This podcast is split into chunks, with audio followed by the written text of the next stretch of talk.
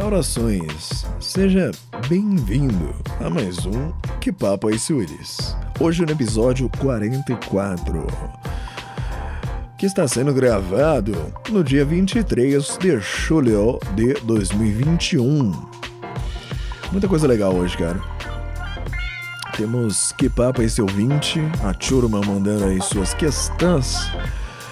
Temos também notícias, é muita coisa é, gente sendo demitida das Olimpíadas de Tóquio, com coisas a ver com o Holocausto. Temos aqui o preço, o catálogo, o piso do quanto custa um rim rim no mercado negro. É, cara, é verdade mesmo. Temos aqui uma discussão. Ter ou não ter filhos? Eis a questão. E eu acho que é só isso mesmo. não sei, cara. Não sei, não sei, não sei. Tem muita coisa aí. Vamos, vamos embora. No clima de rádio, vem, vem, vem, vem.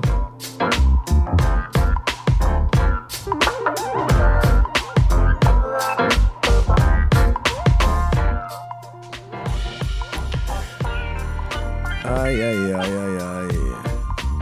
Como é que vocês estão, hein? Cara, eu tô tô numa vibe péssima. Péssima. E eu não acordei assim, cara. Eu não acordei assim. Acordei bem zaço. Falei, nossa, hoje eu vou gravar um podcast.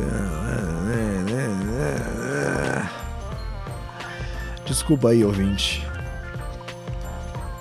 Hoje era pra ser foda, numa vibe foda. Vai ficar numa vibe Merlin sei, cara. Ah, deve ser a quinta ou a sexta vez que eu tô tentando gravar. Mas eu tô. Tô minha energia zero. Zero. Parece que um dementador do universo lá do Harry Potter é, me estuprou, cara. É isso. Não consigo definir de forma melhor. Ai, ai, ai, ai, ai. Mas chega, chega, chega de tristeza. Vamos subir o clima aqui, ó. Vamos lá. Tá legal a trilha aí? Aqui a trilha tá boa, não tá alta, não tá baixa, tá legal. Cara, essa semana eu fui numa uma feira de livros. Eu não sei porquê, mas eu coloquei na cabeça que ia ter uns livros de música lá. Não didático, mas livro de, sei lá, histórias, biografias de músicos. Eu tô querendo ler a biografia do Ozzy Osbourne. Mas. Ah, mano.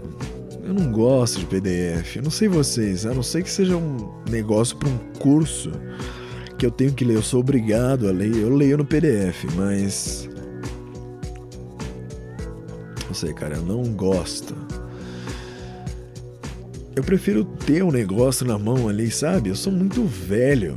Essa é real. Eu sou muito velho, cara. Eu eu gosto de ler antes de dormir, sabe? Você vai lendo, vai dando aquele sono, aí você fala chega, chega, o livro cai na sua cara. Isso que é bom, isso que é leitura para mim.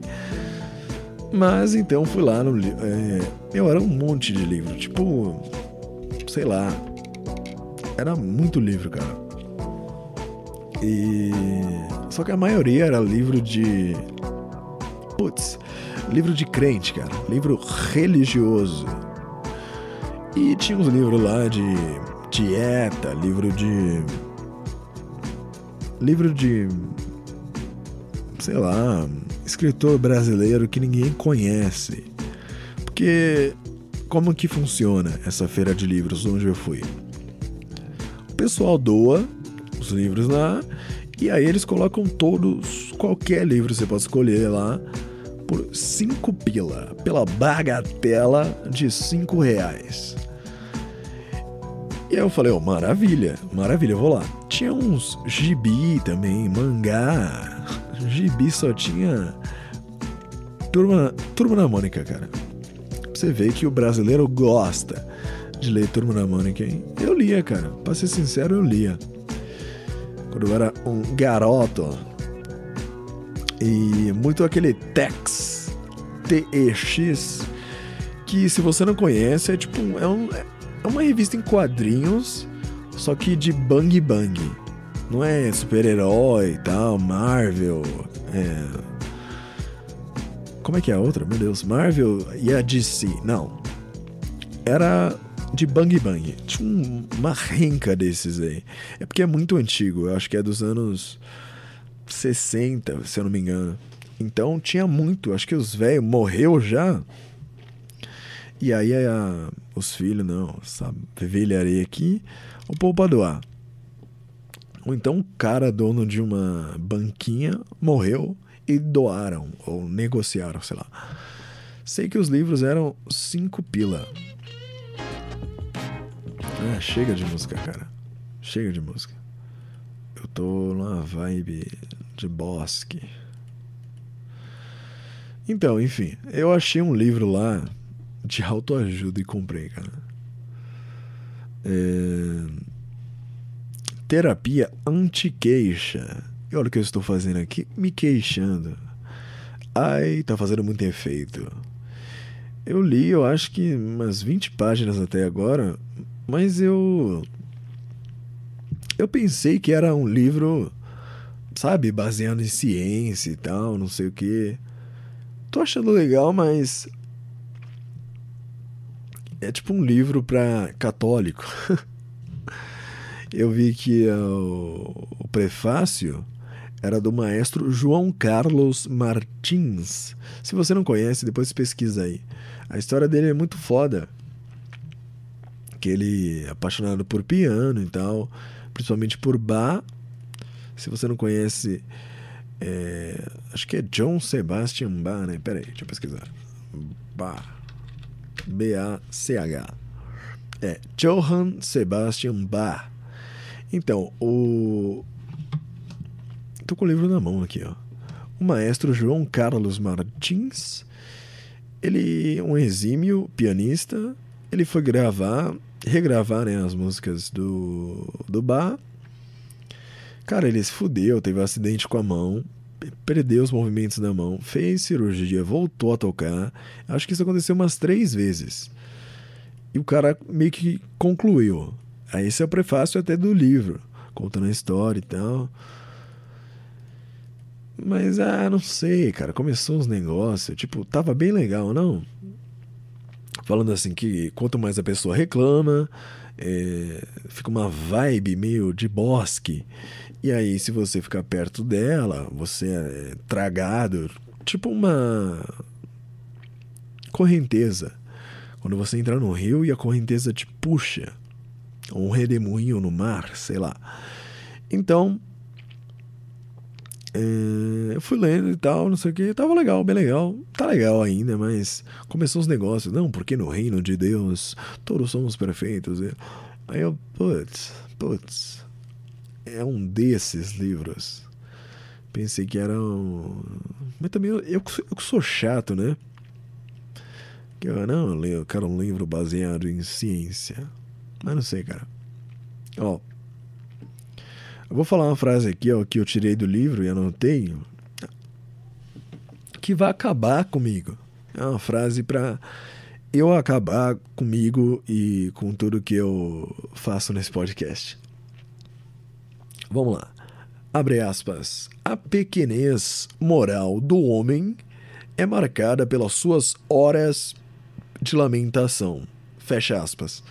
Então, se você fizer a somatória aí do meu dos meus 44 episódios de podcast, você vai ver que a minha minha moral ela é, ela é atômica, de tão pequena que ela é, porque eu fico aqui reclamando da vida e basicamente é isso. Mas é um livro legal, cara. Depois vocês pesquisem se quiser ler o PDF. É, terapia anti-queixa. Qualquer pessoa que pega um livro que tá escrito terapia e fala, não, é isso que, é isso que eu vou levar. Não tá legal, né, cara? Ai, meu. Falando nisso, eu. Tô com uma saudade de fazer terapia, cara. Eu tô tomando umas cartelas de Rivotrex. E quando você toma. O, o negócio é que quando você toma antidepressivo, ansiolítico, sei lá. Cara, você deixa de, de ser você mesmo, sabe? Não tô reclamando aqui, mas tô falando que pra, eu acho que para pessoa que trabalha com criatividade, que nem eu para escrever letras, para fazer música e tal, eu acho que isso é bem não sei, eu acho que ele mata a sua criatividade, você fica meio que existindo e tal. Ah, não sei, cara. Eu sei que essa semana eu tinha eu tenho ainda coisas para fazer mas eu. Eu fiquei a semana toda jogando um joguinho de PlayStation 1, cara. Cara, e é um dos melhores jogos que eu joguei na minha vida.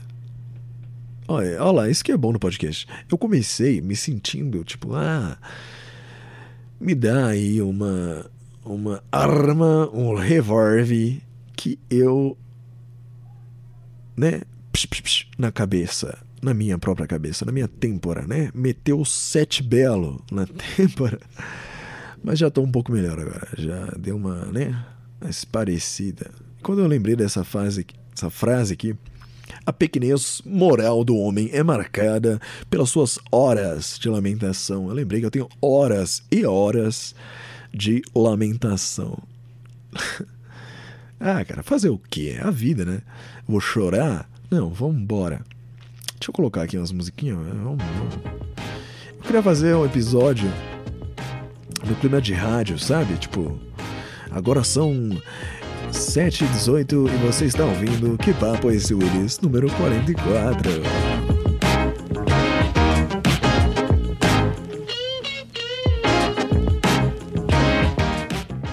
Eu adoro rádio, cara. Eu adoro rádio. Eu trabalharia numa rádio de boa. Eu não sei se eu sou capaz, né? Mas eu adoraria trabalhar numa rádio, cara. Ai, ai, ai, ai, ai. Então, cara, eu fui lá, comprei esse livro de terapia. Tô aqui, mas ao invés de aplicar as coisas dele, eu tô jogando um joguinho que se chama Final Fantasy. Esse nome você conhece. Tenho quase certeza que você conhece. Final Fantasy, Final Fantasy Tactics. E qual que é o lance desse jogo?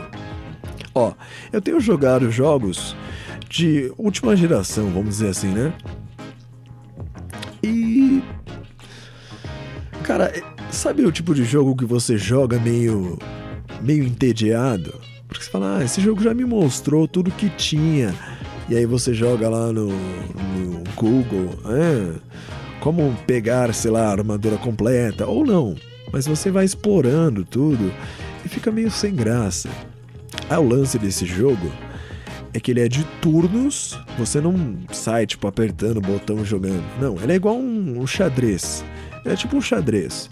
Cada personagem tem a sua classe, um tanto de vida, é, as suas habilidades. Tipo, tem arqueiro, tem cavaleiro, tem mago, Cara, é muito bom, é muito bom. E aí tem os turnos lá e tal.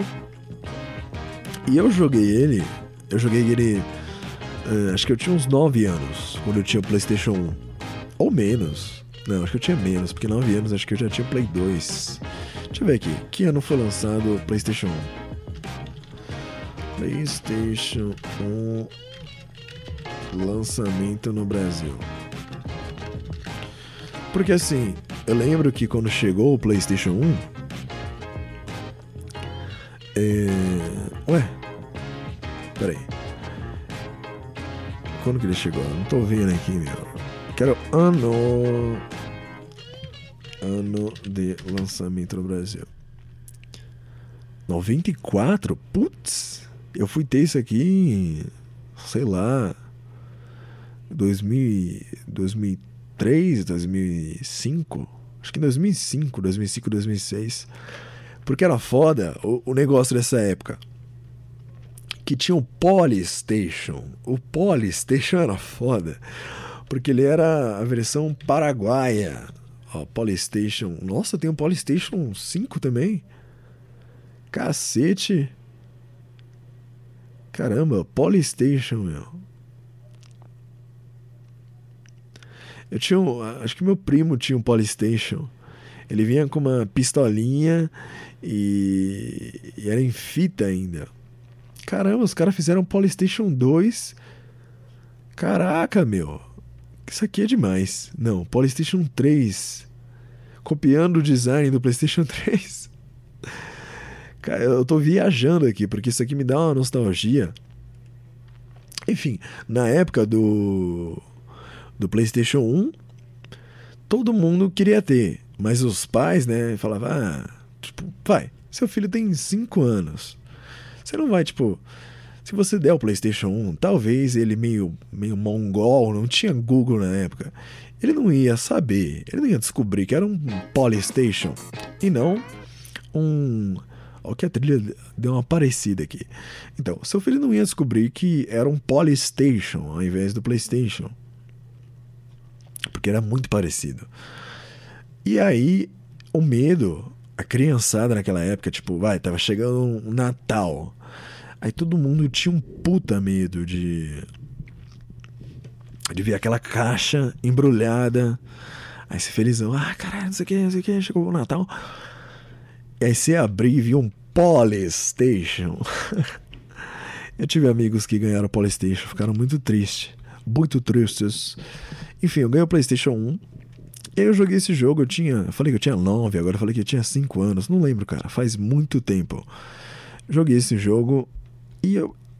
Tipo, todos os jogos da franquia é, Final Fantasy que eu joguei, nenhum se compara, cara. Eu acho que esse jogo é um dos melhores jogos que eu já joguei na minha vida, na real. E olha que eu joguei jogos tipo, ah, ganhou, tipo, The Witcher, que eu joguei e fiquei falando pra cacete aqui nesse podcast. E continuo falando, porque é um jogo bom. Mas então, até esse ano, até saiu The Last of Us 2, ele era o jogo mais premiado do mundo. Então, tipo, pô, todo mundo. Ah, é inegável que esse jogo é bom puta jogo, puta história e tal, porque é adaptado de livro, muito bom. Só que sei lá, cara, eu acho que tá pau a pau ali o quanto é divertido jogar o Final Fantasy Tactics, Tactics, sei lá, Táticas e jogar o The Witcher 3. Porque puta, cada partida é uma partida e sabe o que eu quero dizer?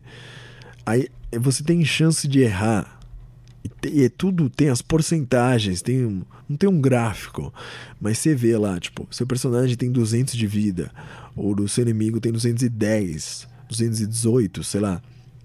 E aí você tira 100 de ataque, ele tira 120, mas você tem 78% de chance de acertar ele e ele tem 80. E aí você vai lá, às vezes você vai você vai dar sorte e vai arregaçar os caras. Às vezes você vai dar azar e vai, vai tomar um pau. Mas não sei, cara. Enfim, é um jogo muito bom. E aí você vê no, no Google como liberar coisas. Porque isso que é bom. Esses jogos antigos não era igual hoje em dia, que fica lá, ah, se você quiser a missão é, que não é a missão principal, missão secundária, vá em tal cidade, fale com não sei quem. Só que nessa época não tinha. Então era muito escondido. Para você descobrir, puta, os caras tinham que ser uns nerdola mesmo. Que aliás, hoje em dia acabou isso, né? Acabou o nerd, né? Hoje em dia é descolado, é cool. Eu sou gamer, eu jogo jogos. Porque antigamente não tinha o gamer quando eu era criança. Tipo, todo mundo ia jogar bola na rua todo mundo ia jogar bola na rua, ou sei lá, brincar de esconde-esconde, polícia e ladrão. Alguns estão brincando de ladrão até hoje. Mas enfim, você ia lá jogar bola na rua. Então, todo mundo, oh, vamos lá, vamos lá. Aí chamava na casa do outro, né? Tipo, ia lá na casa do outro, gritava. É, você quer Josinho? Aí o cara não respondia. E sei lá. Aí, por exemplo, aqui em casa, que é eu e meu irmão. Se só um de nós saía e o outro falava, ah, cadê seu irmão? Tá lá jogando. Puta, era motivo de piada. Era chacota. Era, nossa, nerdão. Ai, que nerdão. É, mas da onde que vinha isso, né, cara? Eu acho, é, a minha teoria, a minha tese é. Peraí, deixa eu tomar uma água aqui.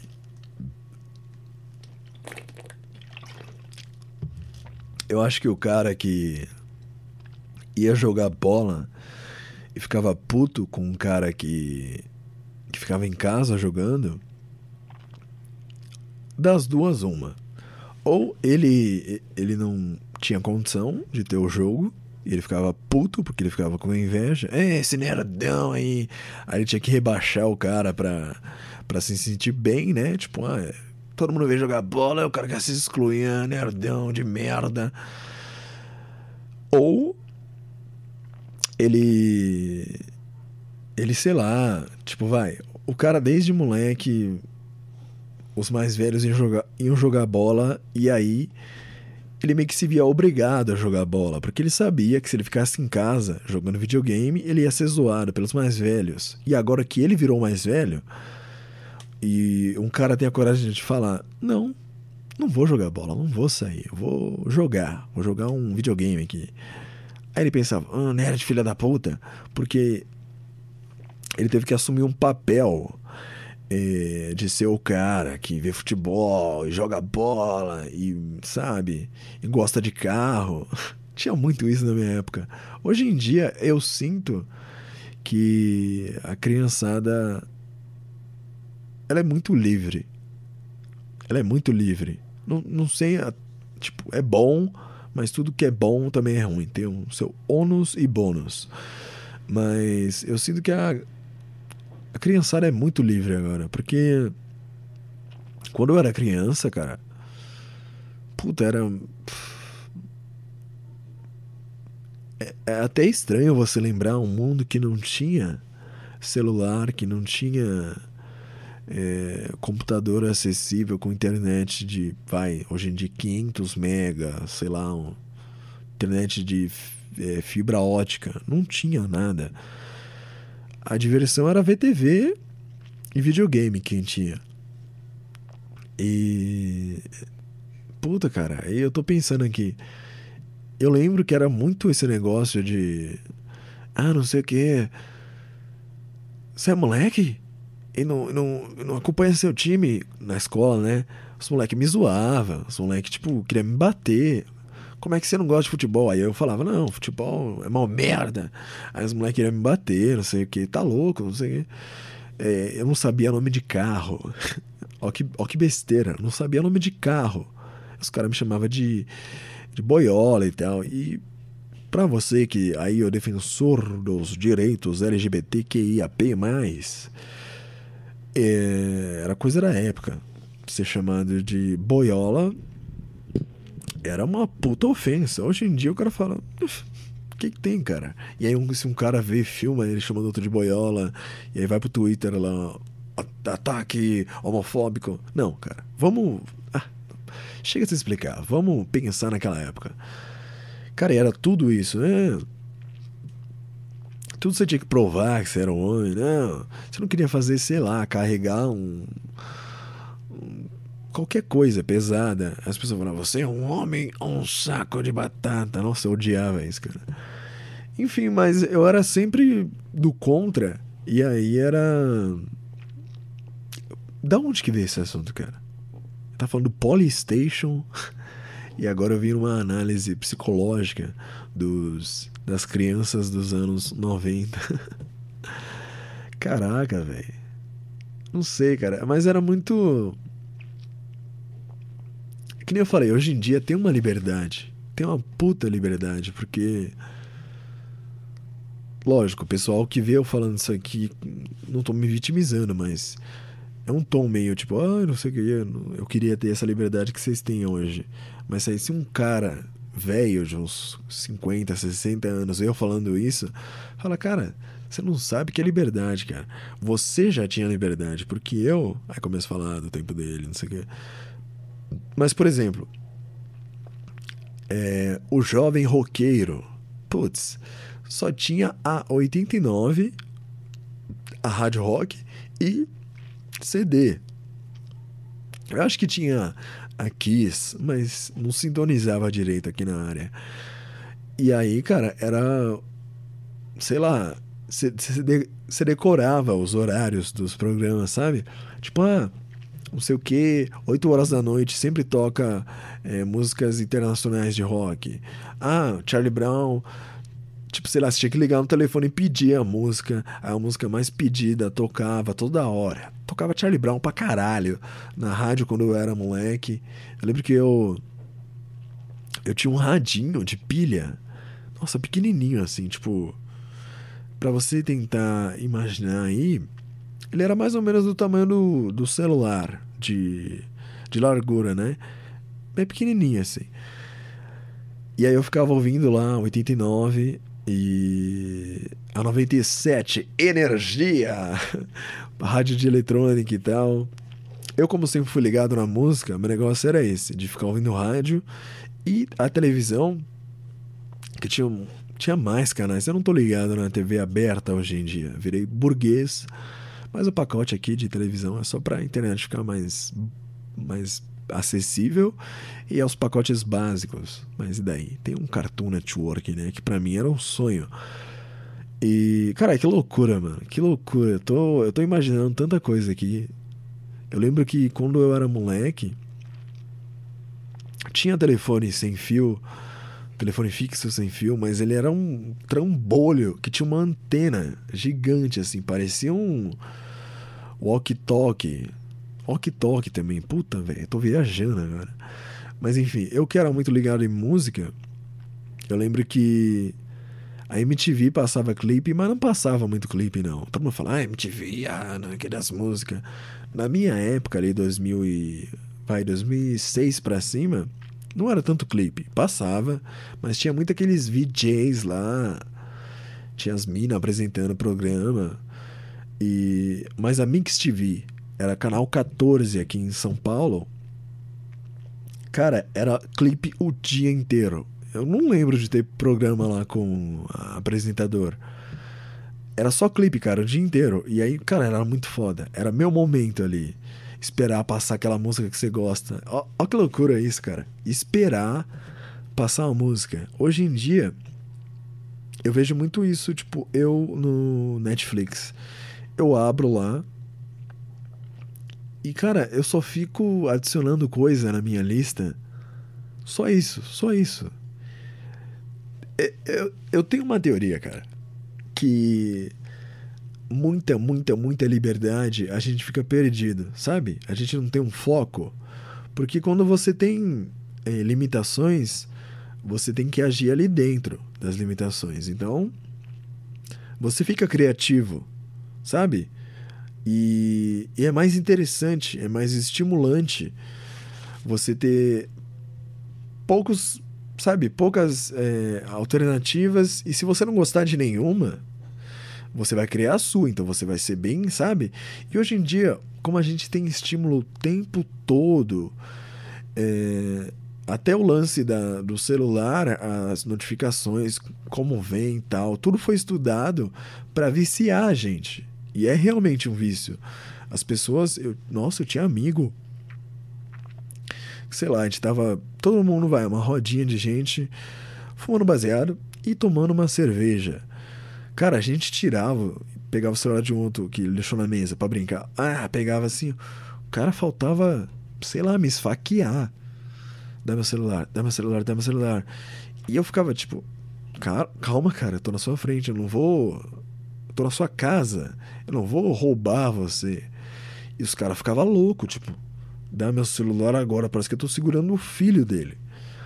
E eu acho muito louco isso, cara. Muito louco. Tanto que agora que eu que eu não estou usando redes sociais, eu eu não consigo mais entender a lógica de de você usar a rede social, sabe? Ficar expondo. É... Por exemplo, quando você vai pra praia, parece que você só vai lá pra, pra tirar foto, meu. Uma outra foto é legal, a recordação e tal, mas o pessoal faz ensaio fotográfico pra, tipo, tirar 200 fotos, ver as melhores e postar e ganhar like. O que, que é ganhar? O que, que você ganhou de verdade? Porra nenhuma. É um monte de algoritmo lá. Ah, cara, não sei, eu sou total contra isso. Eu. Se eu pudesse mesmo, é que eu sou uma bichona. Quando eu vou. Uma bichona maravilhosa, no bom sentido. Eu sou medroso. Quando eu vou pro, pra chácara e tal, sítio, eu adoro, mas quando chega de noite que vê, sei lá, todos os insetos do mundo em direção às luzes. Puta, eu odeio isso aí. Eu me cago. Eu tenho medo de inseto, cara. Eu tenho um puta medo de aranhas, tá ligado? Tipo, tarântula. Essas que. Sei lá, parece que quando Deus, sei lá, foi fazer a aranha, não se esforçou, fez um, uma bolinha e puxou as perninhas assim com lápis. Essas daí eu mato de boa. Grande ou pequena, foda-se. Mas, tipo, imaginar uma tarântula e outras nesse naipe, mano, só de imaginar, fico aterrorizado. Porque parece uma. Para pra analisar comigo. Tenta me entender. Parece uma mão. Parece que. Imagina que alguém cortou uma mão, decepou uma mão. E aí ela começasse a andar e pulasse nos outros. Não sei, cara, é horrível. Eu tenho medo de aranha. Quando eu vi o filme do Harry Potter, acho que é o segundo, que o Rony também tem medo de aranha, que eles vão. Nossa, me dava uma agonia, cara. Eu vi no cinema isso aí, fiquei mal. Talvez aí que começou, né? Ai, cara, não sei. Do que, que eu tô falando mesmo? Sei lá, eu tava falando da, antigamente como é que era. Que hoje em dia. Ah, não sei, cara. Eu lembro que quando eu era moleque, bem moleque assim, lembranças da infância, era muito foda pegar o celular tijolão do, do meu tio para jogar Snake. Sabe aquele joguinho da cobrinha? Eu acho que tem no YouTube, né? Quando cai a internet. Que aí a cobrinha vai comendo alguma coisa e vai aumentando de tamanho. E aí fica gigante. E aí se você esbarrar em você mesmo, acaba. Puta, isso era legal, mas aí eu acho que já tava começando, né? Tava plantando a semente pra. pra, pra virar o que é hoje. Eu fico brincando com meu irmão que. a gente pensava que o. o mundo ia acabar por causa de um. sei lá. um apocalipse zumbi, um vírus uma enchente, né? Quem assistiu o filme 2012. Nossa, tinha isso, né? É, pessoal mais velho que eu falava que no ano 2000, quando tipo era 99, a turma ficou com medo, falando que tinha uma teoria aí que o mundo ia acabar quando chegasse no ano 2000. Não aconteceu.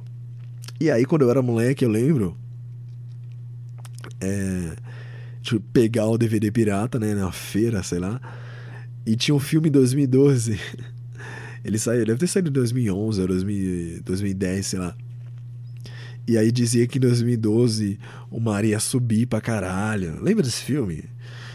Tem um filme aí, 2012, que é horrível, que dizia que o mundo ia acabar em 2012. Aí todo mundo assistiu esse filme, foi um puta sucesso. E aí, tipo, vai, em 2011, no ano novo, tava todo mundo em choque. Todo mundo em choque, tipo, putz, comemorando aqui, mas é a última vez. Faz tempo que não tem essa, né? Já o mundo vai acabar, não sei o quê. Não, não que nem agora, que nem o pessoal, o pessoal da igreja tá falando, ah, isso daí é um sinal do apocalipse, sei lá. Mas uma crença popular de que quando chegasse em tal número, as coisas iam acabar, né? Cara, muito doido isso. Muito doido a cabeça das pessoas antigamente. Eu lembro que. Por exemplo, hoje em dia, você, é, molequinho, molequinho é fora, parece que meu público é criança, não. Mas, tipo, as crianças de hoje em dia, ela, quer, ela, quer, ela é mais interessada por ciência. Ela pode ver o Jovem Nerd, o Atila, sei lá, o Space Today, vários caras no YouTube por horas e horas e horas e ficar craque em ciência. Eu lembro que na minha época, é, tinha que comprar a revista Recreio. Nossa, deixa eu pesquisar aqui rapidão.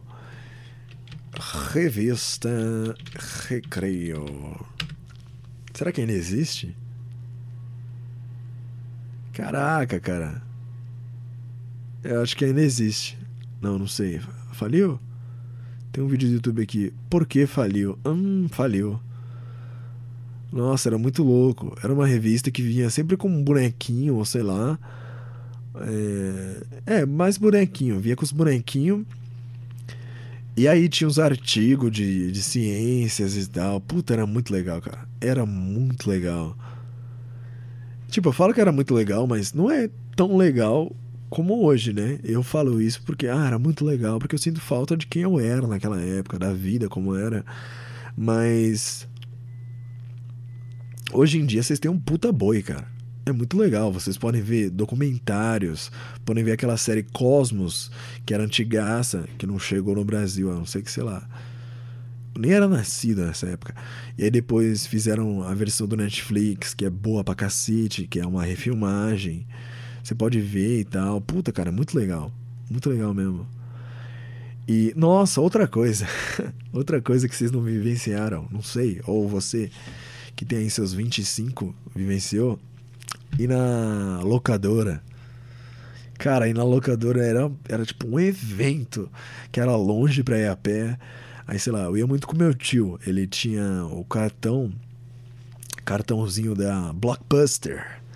Putz, Blockbuster era bom pra caralho. E aí é.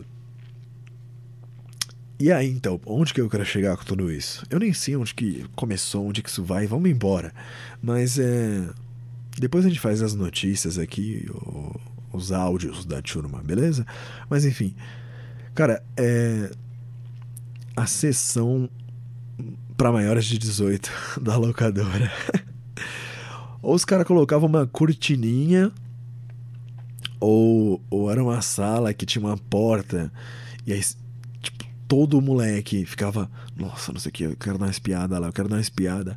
Ó, por exemplo, eu eu fiz um curso de informática, eu acho que lá para 2009, é 2009, 2008, numa tipo tinha a partinha ali de lan house e do lado era uma locadora.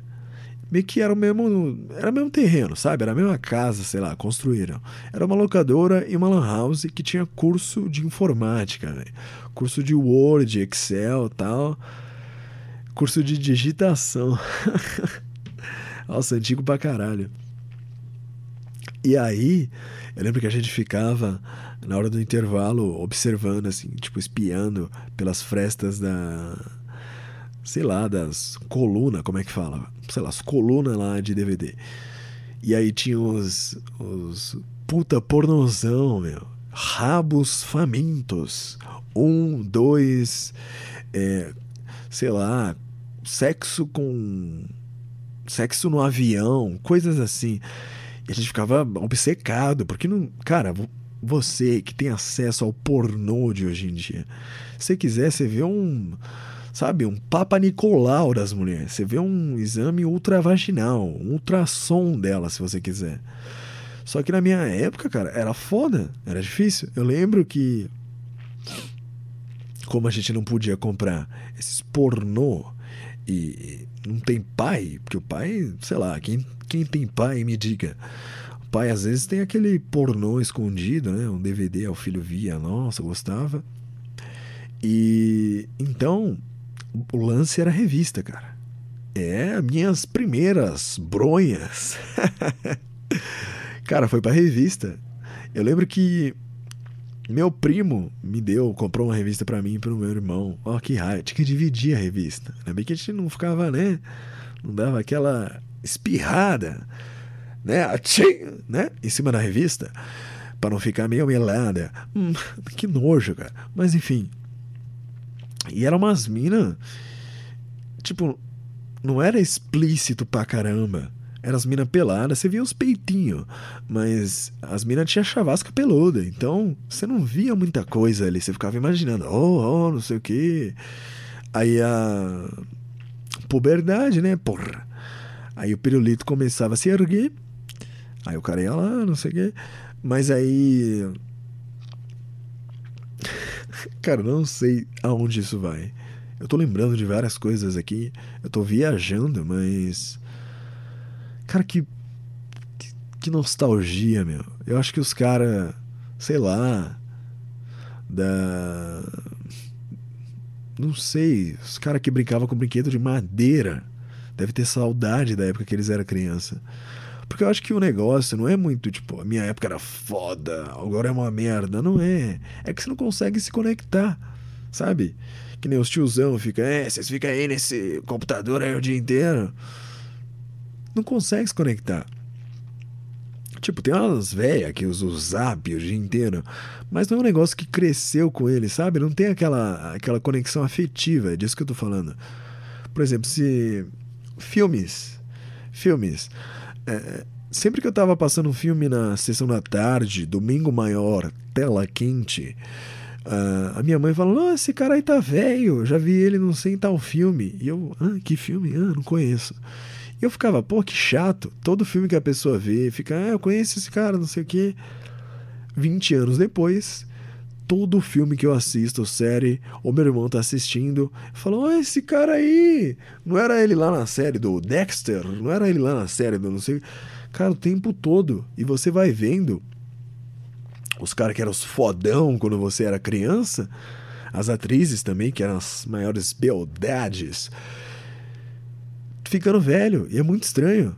É muito estranho, porque aí começa a surgir os, a, ator novo que faz sucesso. Por quê? Da onde que eles vão surgir? Dessas séries de escola. E eu, cara, eu não aguento mais ver série de escola, sabe? Série de adolescente, tá no ensino médio. Chato, chato pra diabo. Muito chato, muito chato. E daí vão, vão vir os novos talentos e tal. Só que aí eu fico com preconceito. Eu fico vendo, é, que os caras, assiste Elite, assiste Riverdale. Não, cara, não vou ver isso, não vou ver isso. Eu gosto de ver série com velho.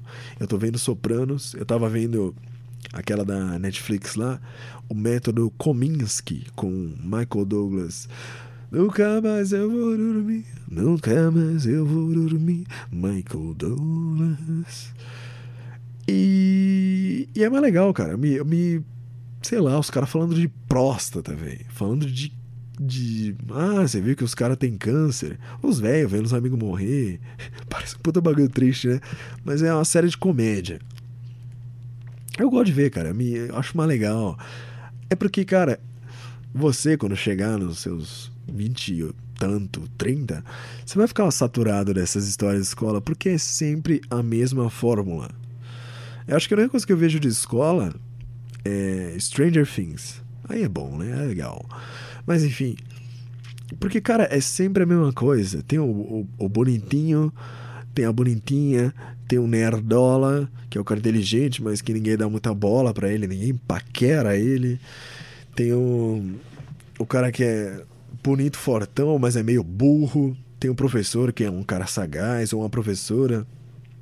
Cara, para pra analisar toda vez se repete. E tem sempre uma pessoa que é o, é o, mais jovem, é o caçula da turma, é meio inocente, é meio bobinho tal. Enche o saco, cara. Enche o saco. Caraca, meu. Pra socar uma punheta, tinha que ver uma revista.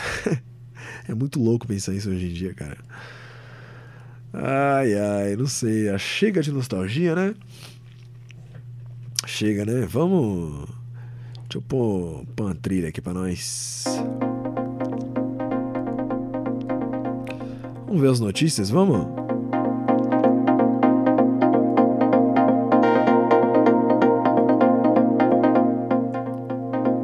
Vamos lá. Quer vender o seu rim? Saiba quanto ele vale no mercado negro. Pera aí. Deixa eu mexer aqui no programa Beleza. Especialistas enumeram 10 motivos para ter filhos e 10 para não ter. Diretor da cerimônia de abertura das Olimpíadas de Tóquio é demitido por piada sobre Holocausto. Cantor Eduardo Costa causa polêmica ao falar que é, abre aspas, semi-gay, fecha aspas. Vamos conferir tudo isso agora.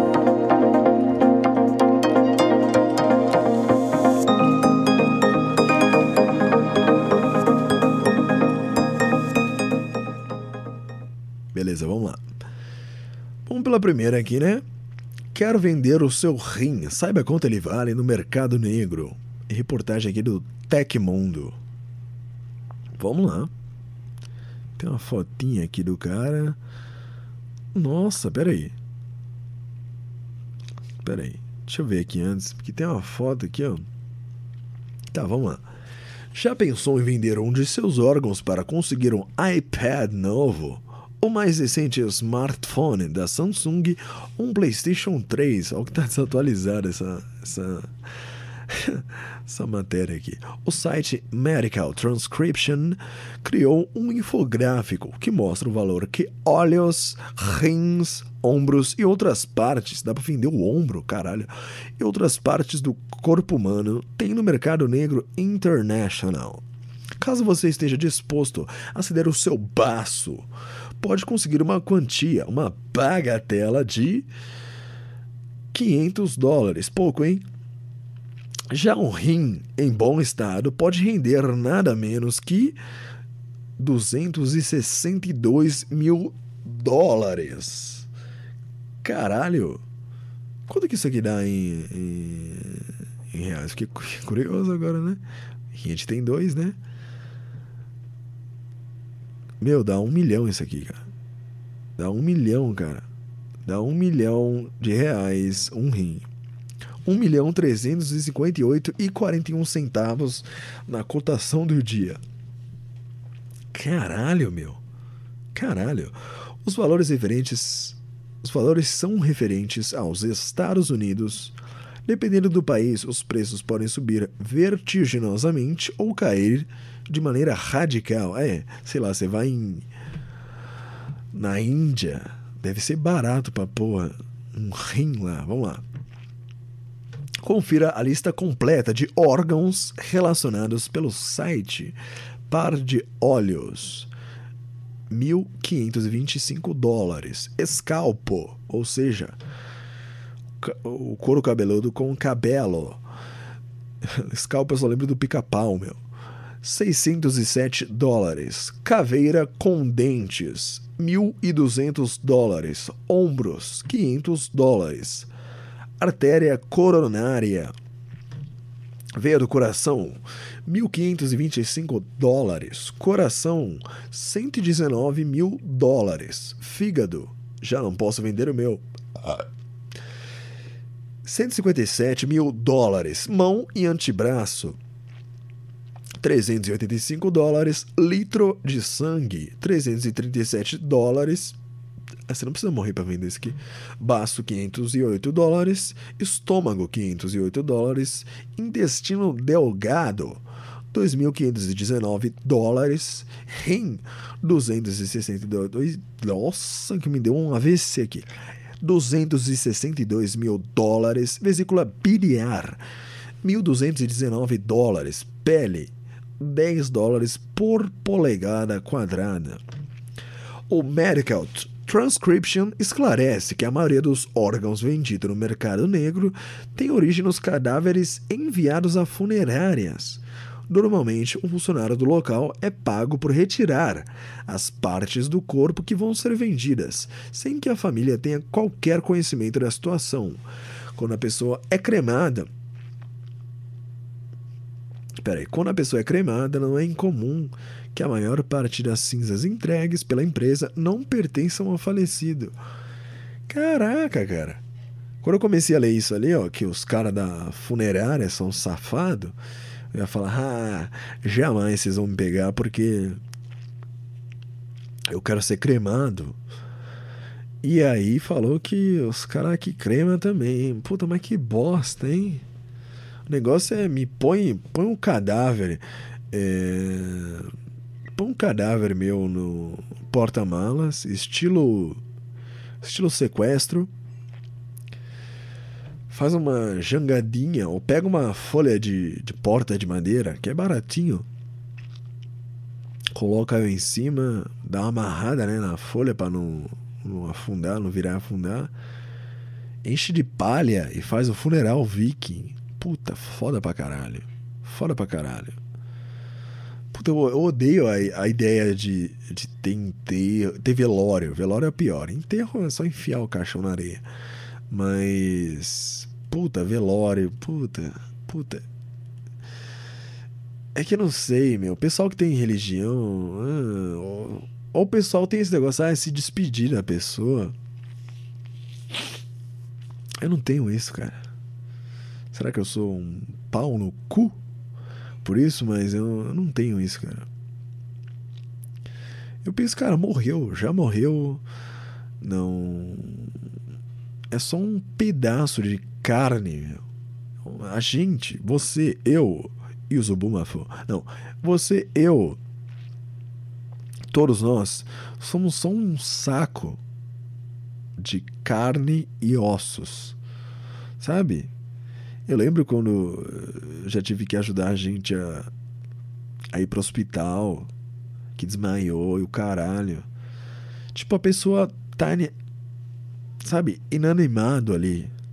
Tipo, é só um saco de, de carne, meu. É, é horrível a sensação.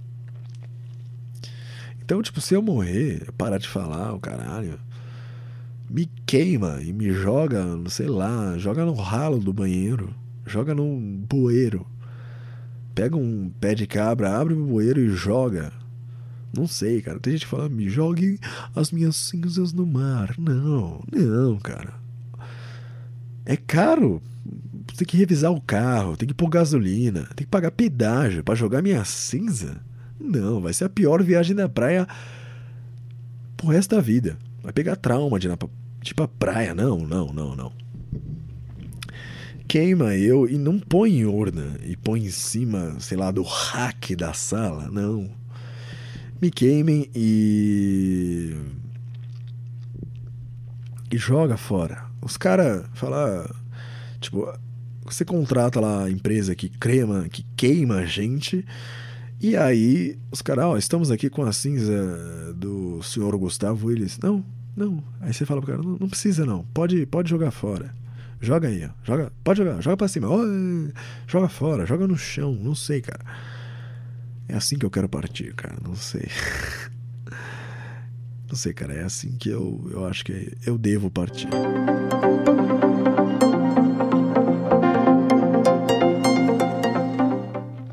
Beleza, vamos lá. Especialistas enumeram 10 motivos para ter filhos e 10 motivos para não ter filhos. Lá. Reportagem do UOL. Para alguns, é, instinti é instintivo querer ter filhos. Deus me livre. E até estranham quem opta por não tê-los, ou seja, a maioria das pessoas. No entanto, com crescentes demandas demandas do dia a dia, está se tornando cada vez mais comum ver casais, mesmo os bem-sucedidos profissionalmente, que numeram razões, muitas vezes bem convincentes, para não colocar a prole no mundo. A psicóloga Patrícia Espada, pós-doutorada da Unifesp, explica que muitas vezes os parceiros acham que não vão conseguir dar o seu melhor para uma criança. Não, cara, não, não é isso. Abre aspas. Muitos casais julgam que o filho. Eu tô com um problema, tô com dislexia, desculpa. Desculpa, ouvinte. Muitos casais julgam que não terão tempo suficiente para garantir a qualidade da relação com o filho e o seu desenvolvimento ou acham que não darão conta do recado. Ah, os caras que tem medo de ser pai ausente. E aí chegar aquele cara com bermudinha regata de time de futebol da, do próprio bairro, tatuagem em tudo que é canto, cabelinho pintado de loiro, aquele naipe, aquele estilinho bem legal, né? E aí, né? E aí você sabe, né? Que foi pai ausente. Para a psicóloga Sueli Castilho, ainda há o fator de que as mulheres da atualidade não se sentem mais obrigadas a ter filhos, graças a Deus, como antigamente. Aspas, o ser humano apresenta condições de escolha e nem sempre cumprirá, cumprirá os papéis que foram estabelecidos. A emancipação feminina acarretou liberdade e autonomia à mulher. Fecha aspas. Cara, não sei, ó. Vamos lá. Aí que tem, ó. 10 motivos para ter filhos. Segundo quem quer ter filhos. Peraí.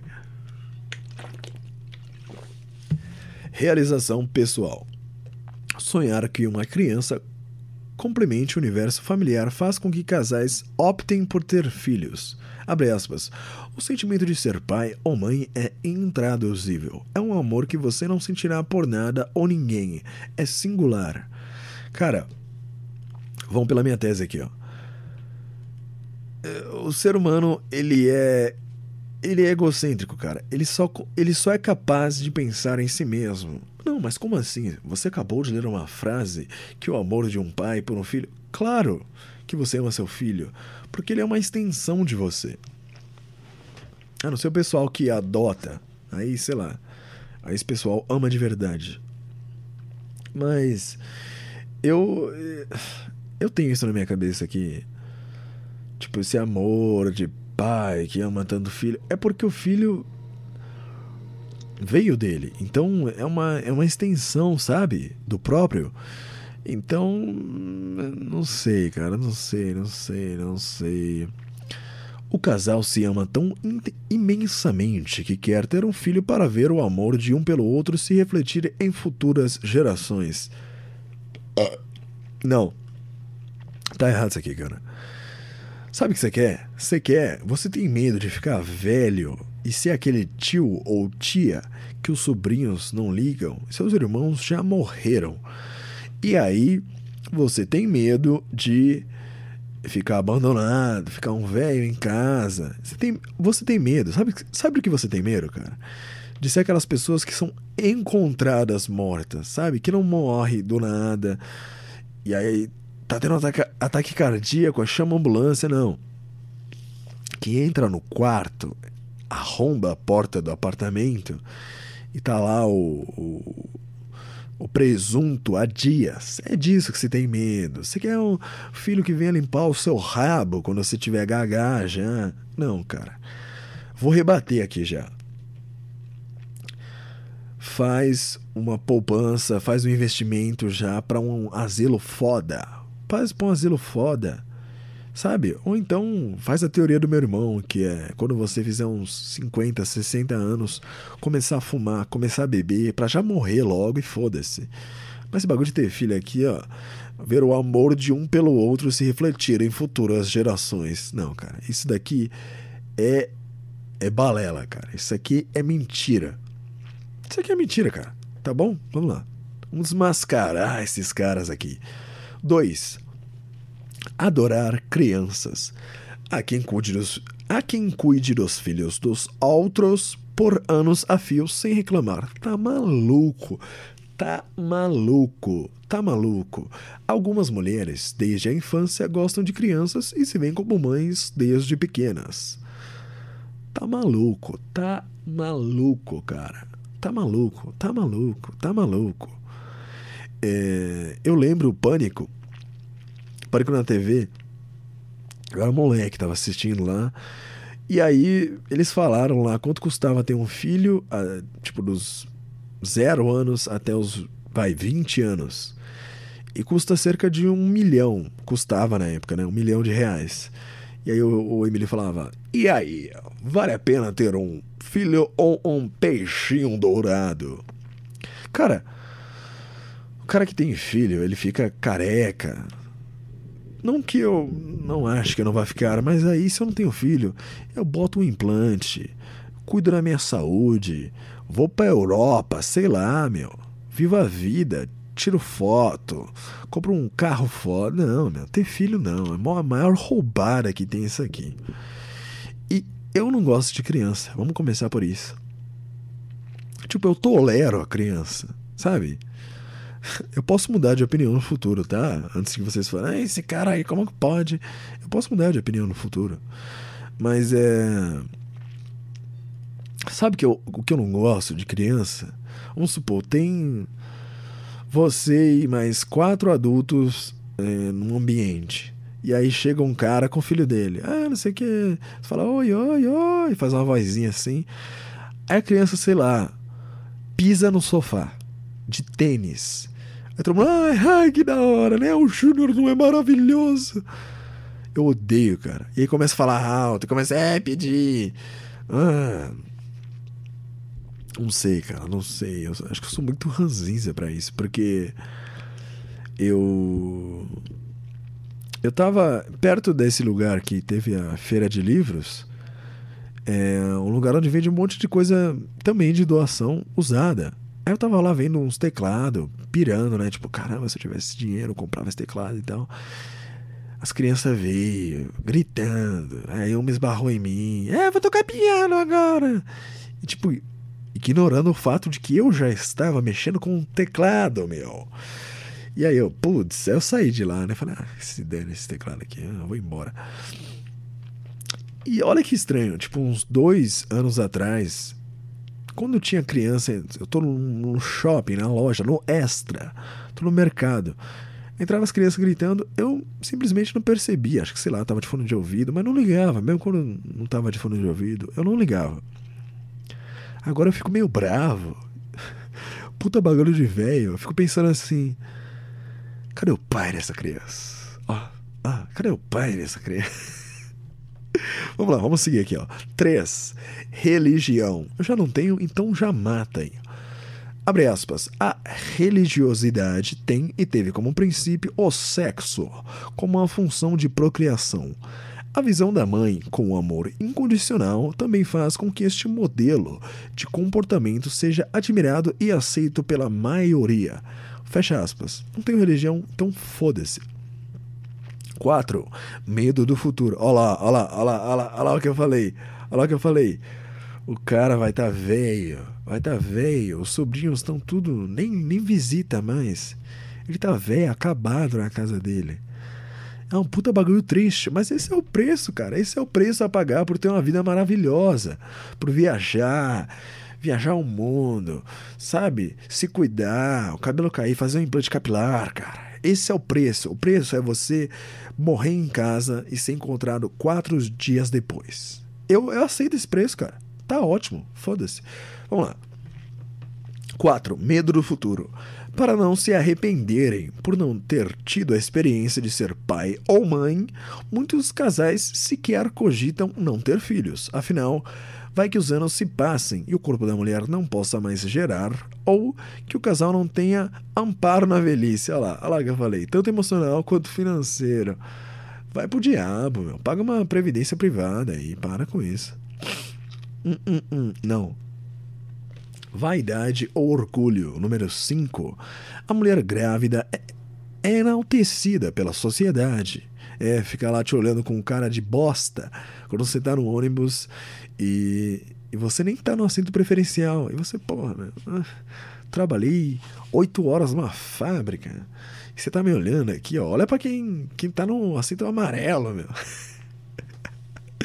Ai, cara, eu tô brincando aqui, tá? Antes que vocês cortem e falem merda de mim.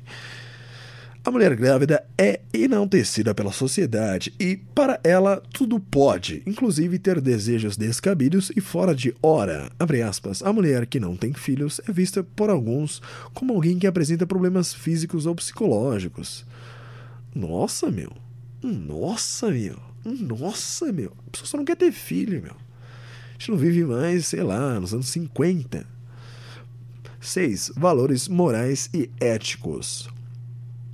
Segundo um modelo considerado adequado pela sociedade, a vida só teria sentido quando se criasse uma família com filhos, seguindo o padrão familiar em que a maioria foi educada. Além da pressão social, os próprios amigos e parentes cobram o casal para ter filhos. puta, meu. Não, não, não. Para com isso, velho. A vida só, ter, só teria sentido quando se cria uma família. Vai dormir, meu. Vai dormir. Você já vem de uma família desestruturada, sabe? Você não tem pai, você não tem mãe, sei lá. E aí você vai repetir essa bosta? Não, meu. Não. 7. Realizar-se por meio dos sucessores.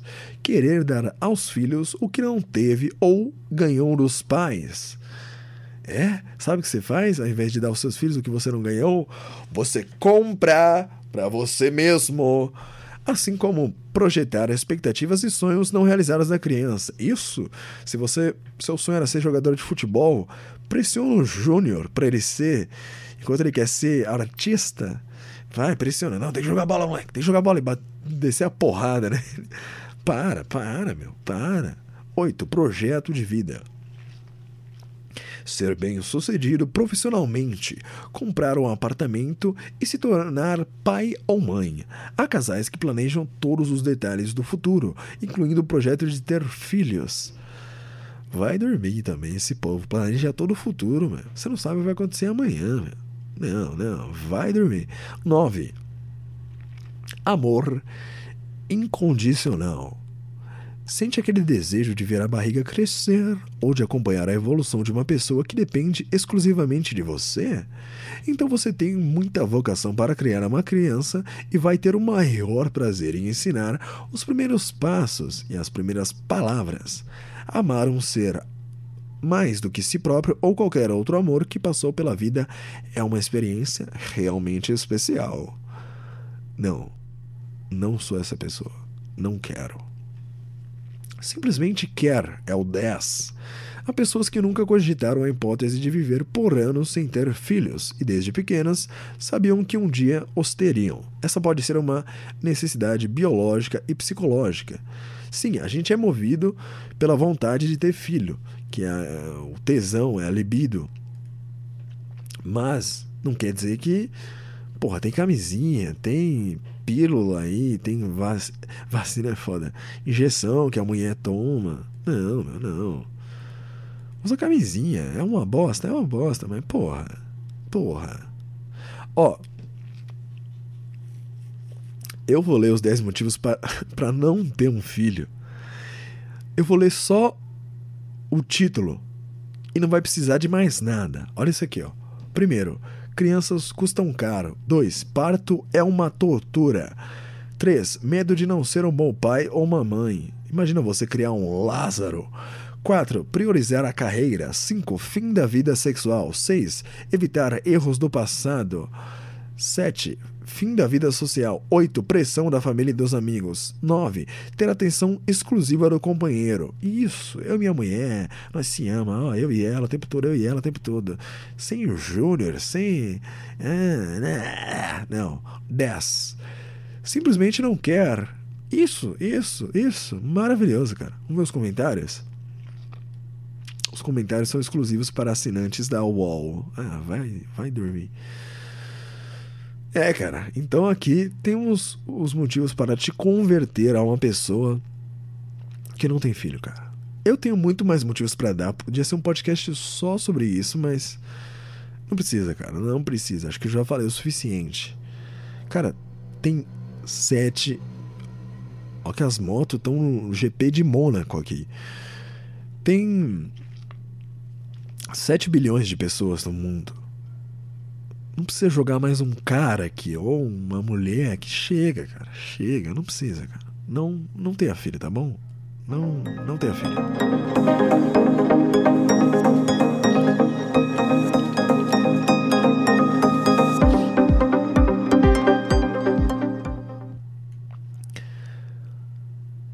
Diretor da cerimônia de abertura das Olimpíadas de Tóquio, é demitido por piada sobre o Holocausto. É, meu amigo, não é brincadeira, não. Vamos lá. O diretor artístico da, da cerimônia de abertura dos Jogos Olímpicos de Tóquio, Kentaro Kobayashi, foi demitido por uma piada feita há ah, vai dormir, meu, há mais de duas décadas, há mais de duas décadas Pô, vocês não checaram isso antes de, antes de contratar o cara? Aí contrata o cara e demite ele. Vai se fuder, meu. Nossa, por uma piada feita há mais de duas décadas sobre o Holocausto, ainda colocaram piada entre aspas. Ô G1, me ajuda aí. Tá bom. Abre aspas. Soubemos que durante um espetáculo no passado, em 98, ele usou uma linguagem burlesca ao se referir a este trágico episódio do passado, fecha aspas, afirmou a chefe do comitê organizador local, Seiko Hashimoto. Por isso, segundo ela, foi decidida abre aspas, a retirada do Sr. Kobayashi das suas funções. Fecha aspas. Deixa eu ver se a gente tem o um vídeo, peraí. A cena foi gravada em 98 e mostra Kobayashi e outro ator interpretando comediantes infantis famosos na televisão japonesa. Em um certo momento, ele, Kobayashi, se refere a alguns bonecos de papel como, abre aspas, aqueles que você disse da, da última vez. Vamos brincar de holocausto, fecha aspas. A plateia ri e a dupla faz outra piada sobre a raiva que essa referência ao Holocausto provocaria em seu produtor de televisão. Puta, meu. Vamos, tem vídeo aqui, ó, peraí. A um dia da cerimônia de abertura dos Jogos Olímpicos de Tóquio, o diretor da apresentação, Kentaro Kobayashi, foi demitido. E o motivo foi uma piada de mau gosto feita nos anos 90, em que ele minimizava o Holocausto. O trecho fazia parte de uma apresentação de comédia que foi relembrada. De comédia, de comédia. Já começa daí, cara. O cara não falou, ó, oh, gente, Holocausto. Não foi nada o Holocausto, tipo um político dando risada do, do, do Holocausto, sei lá. Não, cara. Era um show de comédia. Já começa daí. Esta semana pela mídia japonesa.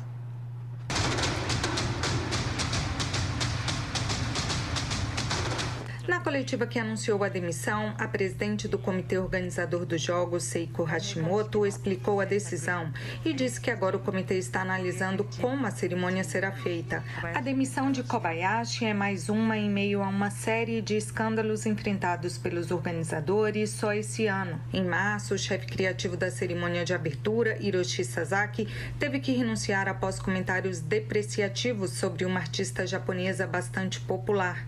E em janeiro, o então presidente do comitê organizador, Yoshiro Mori, renunciou após comentários machistas. Mais dois atletas que estão na Vila Olímpica testaram positivo para o coronavírus hoje. Outras 12 pessoas ligadas aos Jogos também tiveram resultado positivo para o vírus. Com isso, o total de pessoas infectadas entre atletas, oficiais e jornalistas. Peraí, foda-se. Caraca, cara. Ai, cara, um comediante faz uma piada em 98, em 2021 contrata um cara, ó, oh, vai lá, dirige, não sei o que, faz a arte aí. E aí. O cara é demitido. Puta que bosta, hein? Nossa, meu. Nossa, meu. Nossa. Deixa eu ver aqui, ó. Baixas nas Olimpíadas. Kobayashi, né? Que já vi. Na segunda-feira, dia 19, Keigo Oyamada, compositor de uma das canções da cerimônia, pediu demissão por ter assediado colegas deficientes quando era estudante. Assediado? Ah, aí parece um negócio meio tenso. Era o passado do cara, mas também. Cole... Nossa, peraí. Uh, já leio isso aqui. Em março, o diretor artístico das cerimônias de abertura e encerramento das Olimpíadas, Hiroshi Sakaki, Sasaki pediu demissão após comentários gordofóbicos. Gordofobia. O que, que ele falou? Pera aí. Responsável por um comentário gordofóbico que humilhou uma atriz e comediante. Nossa, a mulher é comediante. E ficou puta porque chamaram ela de gorda. Ela deve fazer piada com isso, porra. Porra. Tem o que ele falou? Eu quero ver o que ele falou. Peraí, peraí. Eu costumo brigar com frequência, então disse isso como algo que escapou da minha boca, com ela vestida um lindo traje rosa e mostrando a língua como Olin Olympig. Olympig. Pig é porco em inglês. Caraca, meu. Caraca. Puta, mas demitiu o cara também. Não sei, né? Não sei. Você, você colocado numa cruz. Vamos ver os comentários aqui do G1. Uh... Fernando Deodato Brunharo comentou aqui, ó. É melhor apagar todos os vídeos dos trapalhões. os caras vão alfinetar a Globo como se os caras fossem ler isso aqui. É... Foi extremamente. Fe, Fe, Fernando Porto comentou aqui, ó. Foi extremamente errado, mas foi a mais de 20. Extremamente errado também. É uma piadinha, porra. Se ele não fizer a piada, vai ressuscitar todo mundo que morreu? Porra, ele fez uma piadinha na televisão, num bagulho de comédia. Mas tá bom, né? Aí eu sou errado. Foi extremamente errado, mas foi há mais de 20 anos e foi só uma piada de mau gosto. Não um crime grave que prejudicou a vida de alguém. Julgar o cara por algo dito há tanto tempo é tão errado quanto a atitude dele. Ah, não, ó o cara aqui, ó. João Fernandes comentou: Um dia a conta chega. Puta, esse tipo de gente me dá uma raiva, cara. Justiceiro de internet, vai. Vai tomar no rabo, meu. É, então é isso, galera. No Japão existe gordofobia. Não, não é que não existe. Ah, não sei, cara, não sei. Se fuderam os japoneses. E esse é o lance, cara. Tô, ah, tô saco cheio já.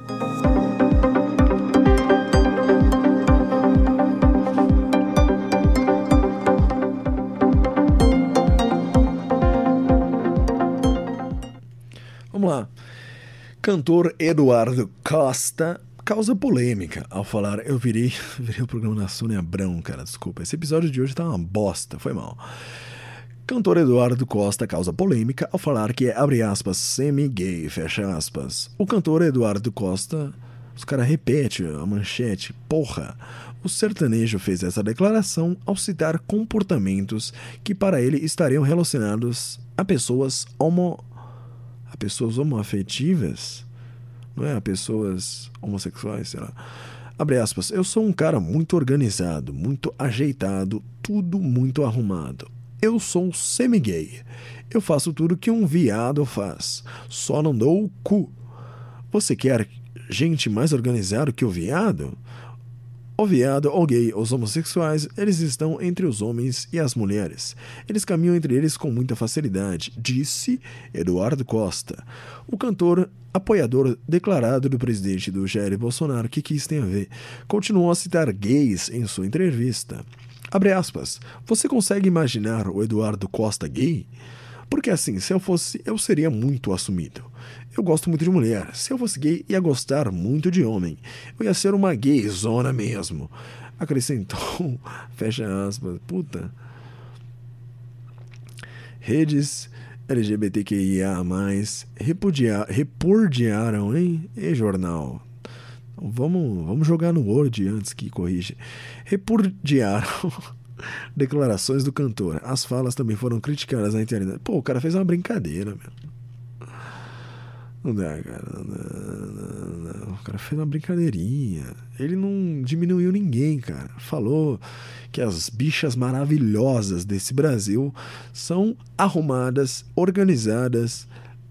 Porra, isso é ruim, cara. Isso é ruim, cara. Tô mal, cara. Tô mal. Não adianta. Não adianta. Vambora, vai.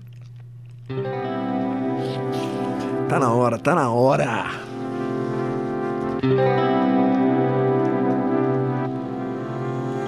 Que papo é esse, ouvinte?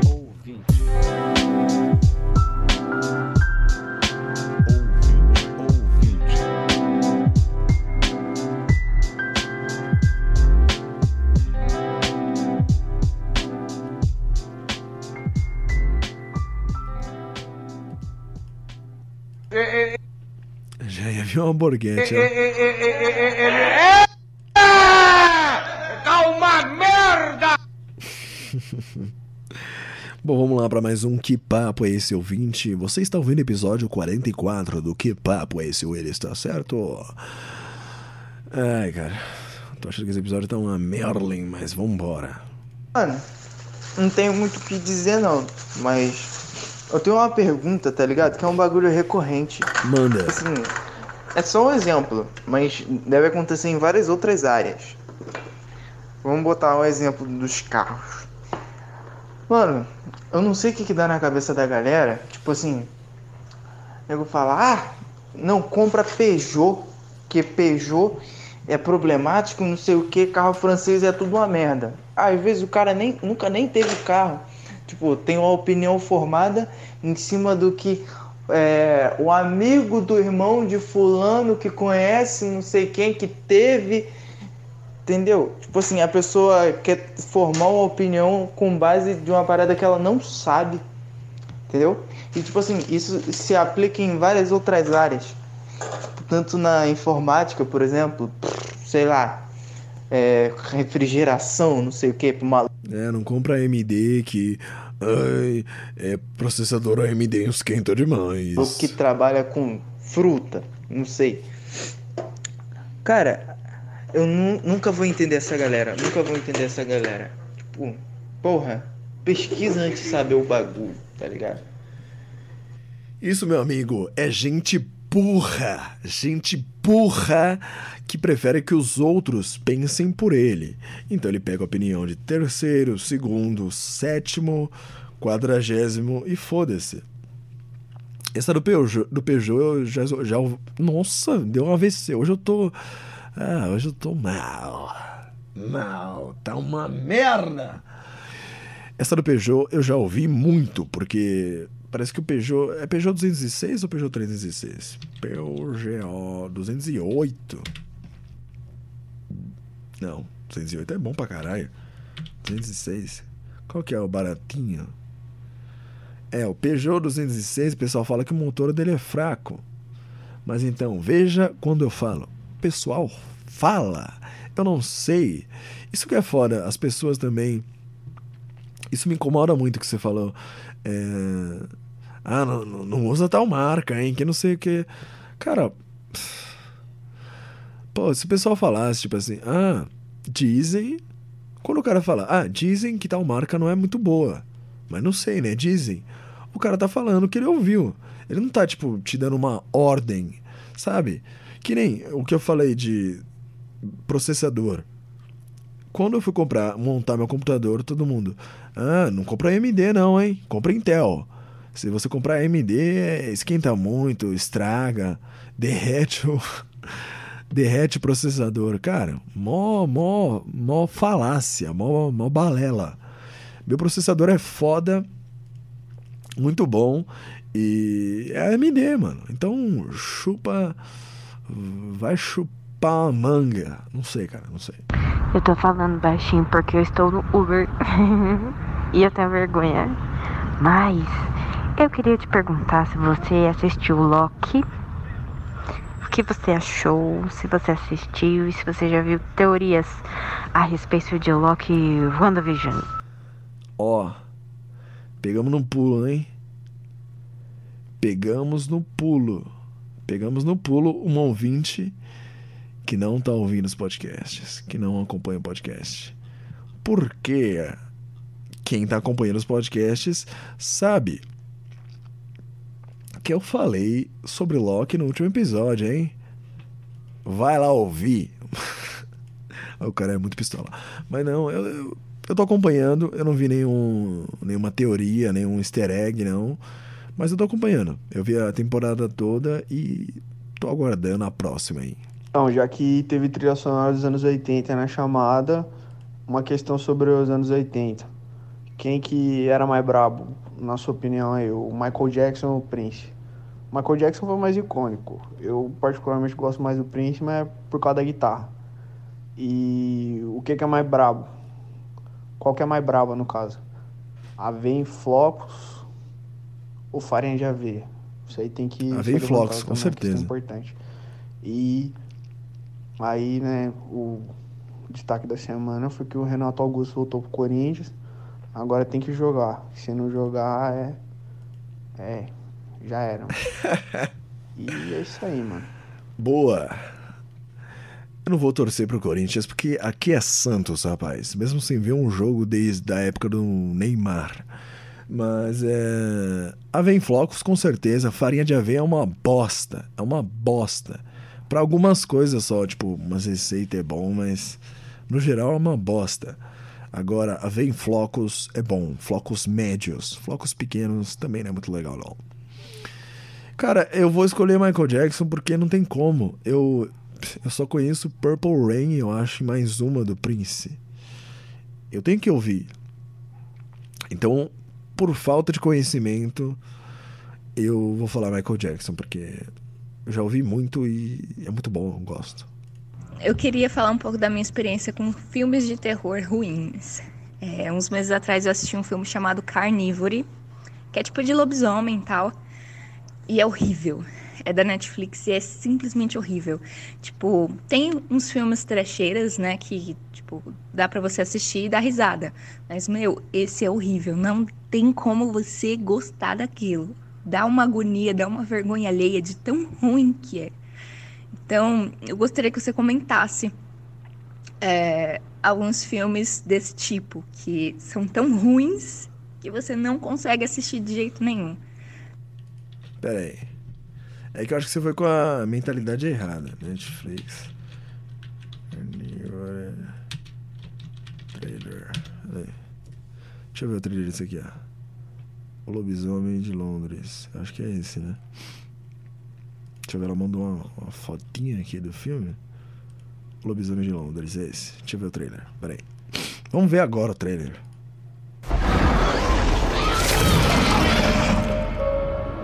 A gente se divertiu muito junto.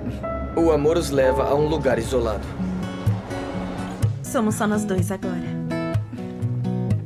Ah. O que tá fazendo? Quer se casar comigo? Eu não posso. Eu tenho que voltar para os Estados Unidos. Mas do que você tá falando, Ellie? Eu tenho que ir. Um gesto dele os distancia. Ah, me deixa em paz, Dave. Eu não tô no clima. O que foi? Você tava lá fora agora? Relaxa, não era nada.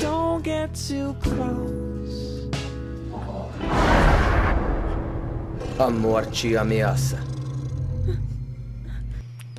O cara, o Dave, ele é muito careca, meu. Eu tenho um medo de ficar careca.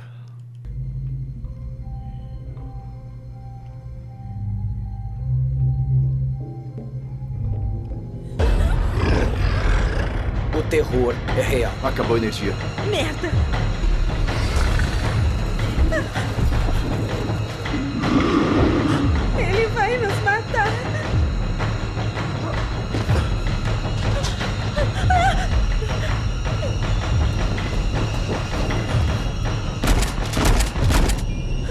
Carnivore.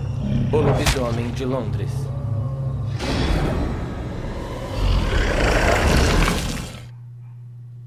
Meu Deus. Então, eu já vi o filme do Biscoito Assassino. Mas sabe por que eu tive uma ótima experiência? Porque eu fui ver já, tipo, puta, esse filme vai ser uma bosta, eu vou dar risada. É, aquele. Evil Dead, Evil Dead, putz. É ruim pra caralho, mas ele, se bem que ele já é meio que um filme de comédia, mas toda vez que eu vou ver um filme de terror, difícil eu ver com uma vibe de, putz, vamos ver se aí vai ser foda, hein? Vai, vai dar um medo, vai dar um susto. Eu já vejo. É, eu já vejo esperando, sabe? Que seja uma bosta, para dar risada. Então. Acho que esse foi o seu problema, porque. Se você tá acostumada a ver filme de terror, eu acho que você gosta, né? Eu, eu não tô acostumado, eu vejo, tipo assim, pra zoar também. Mas se você tá acostumado, você deve ver e ficar. Nossa, isso aqui vai ser bom. Isso aqui, olha, lobisomem, não sei o que. Mas eu já vou achando uma galhofa desde, desde o trailer. Então. Então fica essa dica aí. Ó, agora. O que eu me fodo é filme de suspense. Puta, eu me fodo muito em filme de suspense. Eu falo, não, esse aqui vai ser foda. Tipo aquele lá. Vou criticar uns filmes aqui, ó. Ah, vou criticar um filme aqui, ó. Que quase me, me cagaram a pau no meu curso quando eu, eu falei mal desse filme em 2019. Corra, Run. Ele, acho que ele ganhou, ganhou prêmio, né? Sei lá. Que filme bosta, que filme bosta. Foi uma das poucas vezes que eu fui ver um filme de terror e aí eu falei, nossa, esse filme vai ser foda, esse filme vai ser muito foda. Que eu não tava nessa vibe que eu falei que você tem que estar. Tá. Eu lembro. Puta, uns cinco amigos meus falaram: Mano, terror psicológico. Assiste, foda demais, foda demais. Tem todo um lance de uma crítica social, assiste lá.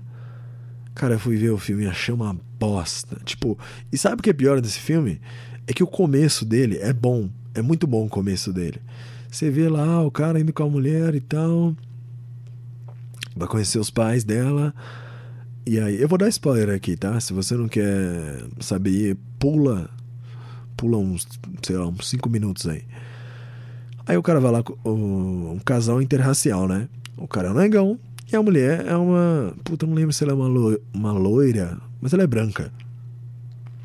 Aí o cara vai lá, conhecer os pais dela, até aí tudo, tudo normal. Aí você vê os caras agindo bem estranho com ele. Aí você fala, putz, é um filme que vai falar sobre racismo e tal, mas vamos ver como que eles vão desenvolver. E aí a mãe dela é, é tipo uma psiquiatra, uma psicóloga.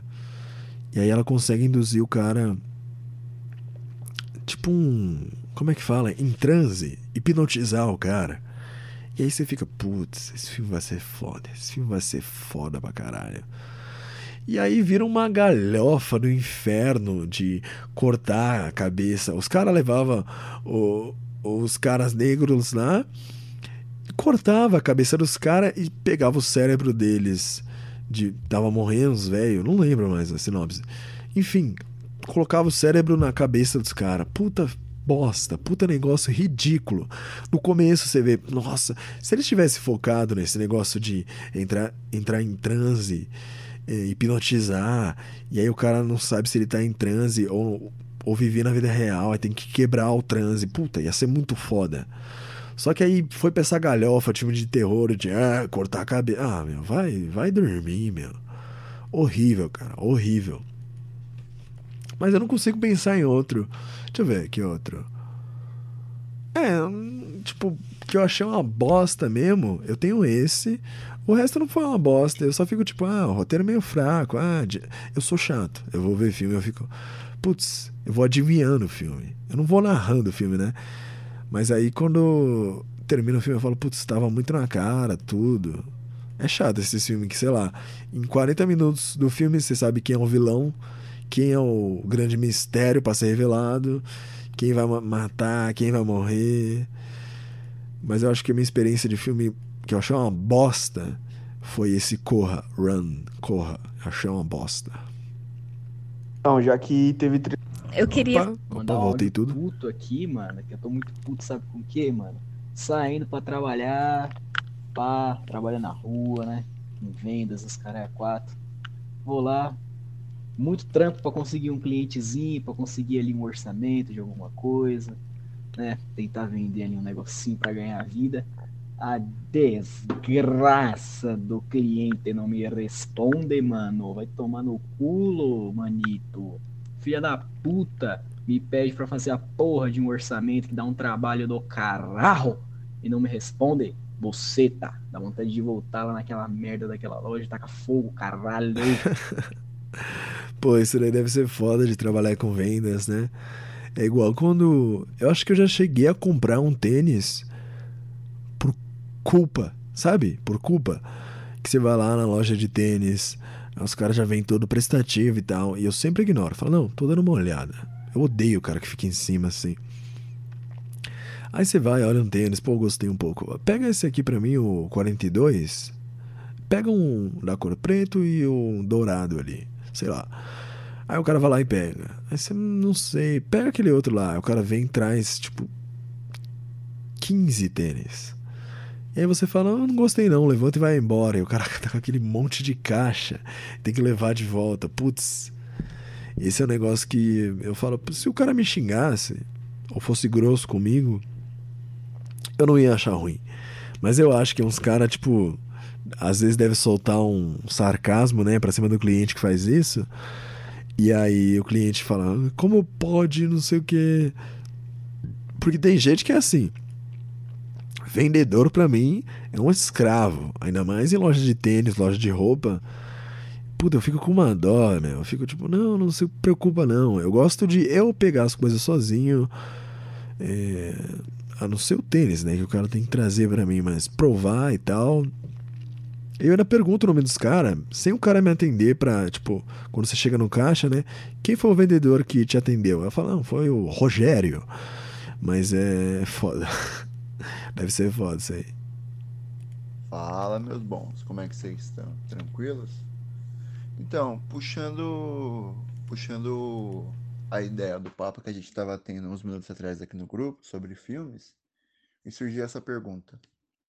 Cite aqui pra, pra gente três filmes bons que você já assistiu ao decorrer desse ano, esses últimos anos, que tem aquela pegada que as pessoas não conhecem muito. Tipo, ah, não é tão estrelato, não é um, um filme tão ferrado. Mas foi um dos que você falou assim, mano, o bagulho é bravo e lançou há pouco tempo. E cite também três filmes que você fala, mano, esses filmes aí lançou recente, pode ser até uns fudidão aí, sei lá. Que, que lançou recente, que a galera falou, ficou aclamando, né? Uhul, puta filme bom do caralho. Mas não, você viu com outros olhares. Putz, é. Filme bom. Tem o Mãe, que é da Jennifer Lawrence. Jennifer Lawrence? Jennifer Lawrence. Mãe, Mother. Eu acho que tá até no Netflix agora, se você ouvir esse podcast quando ele sair.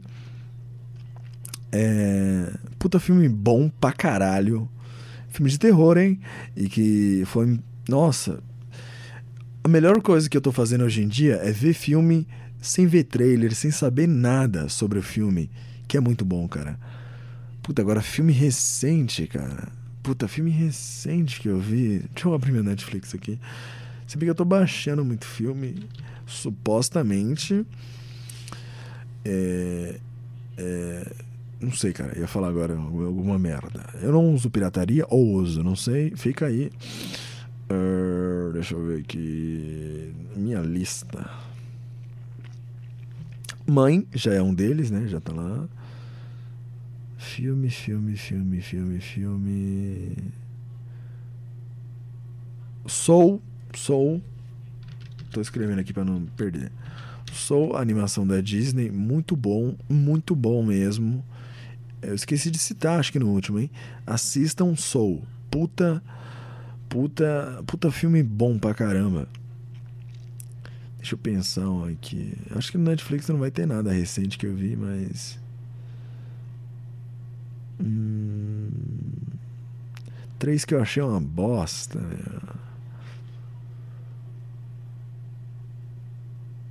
Ah, é. Eu assisti. Peraí, vamos fazer os os bons primeiro. Aqui filme eu não tô vendo muito, eu tô vendo mais série. Ah, é. Três. Beleza, beleza. Pera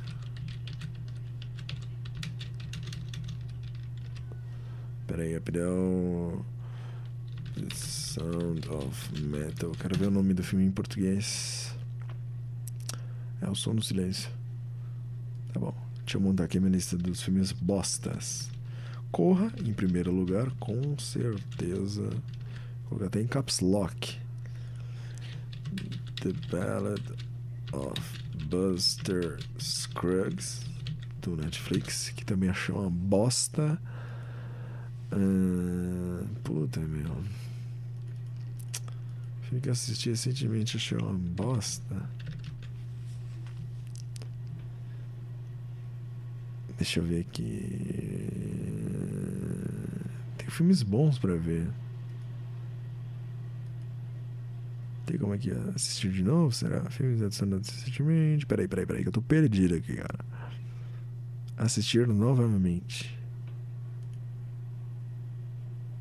Ah, Borat. Foi uma bosta. Borat 2. Então é, os três filmes bons. Mãe, puta filme bom, puta recomendação. Soul, animação da Disney, puta filme foda que te dá uma inspiração para viver a vida. E o terceiro, O Som do Silêncio, The Sound of Metal, que é do Prime Video. Se você tem o Amazon Prime Video, assiste lá. Se você não tem, dá aquela baixadinha no torrent, né? E aí, filmes bostas. É, em primeiro lugar, Corra, Run, que nem é tão recente, mas é mesmo assim. Em segundo lugar, The Ballad of Buster Scruggs.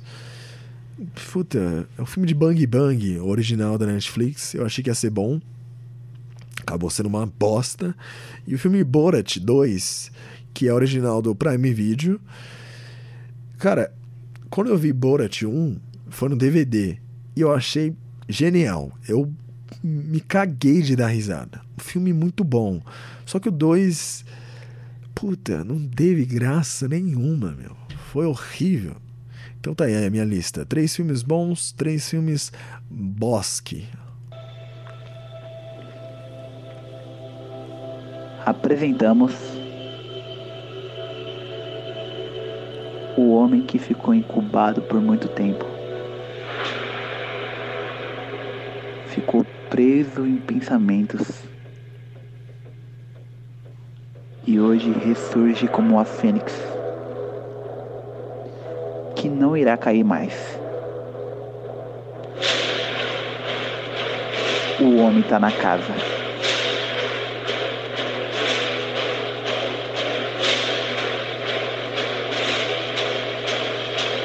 Seguinte, Calamardo. O pai tá de volta. Caralho, o cara é um artista, meu. Você viu o áudio do cara, meu? Puta artista, meu. Fez seguindo ali, subindo os effects. Deixa eu ver se alguém mandou um áudio tardio, mandou depois. Hum, não. Eu acho que é isso, hein, turma? Hoje deu uma hora e quarenta, meu. Tá bom, né? Tá bom, né? Não coloquei nenhuma música que não fosse do YouTube Studio, essa Merlin, pra não tomar na peida. Que semana passada. Mas sério, tentem ver no. ouvir no Spotify, porque é bem melhor, cara. E é isso aí, turma. Fiquem com Deus, ou com o cosmos, ou com Allah, ou com Jah, ou com Hare Krishna, sei lá. Se cuidem, turma. Até semana que vem e tchau.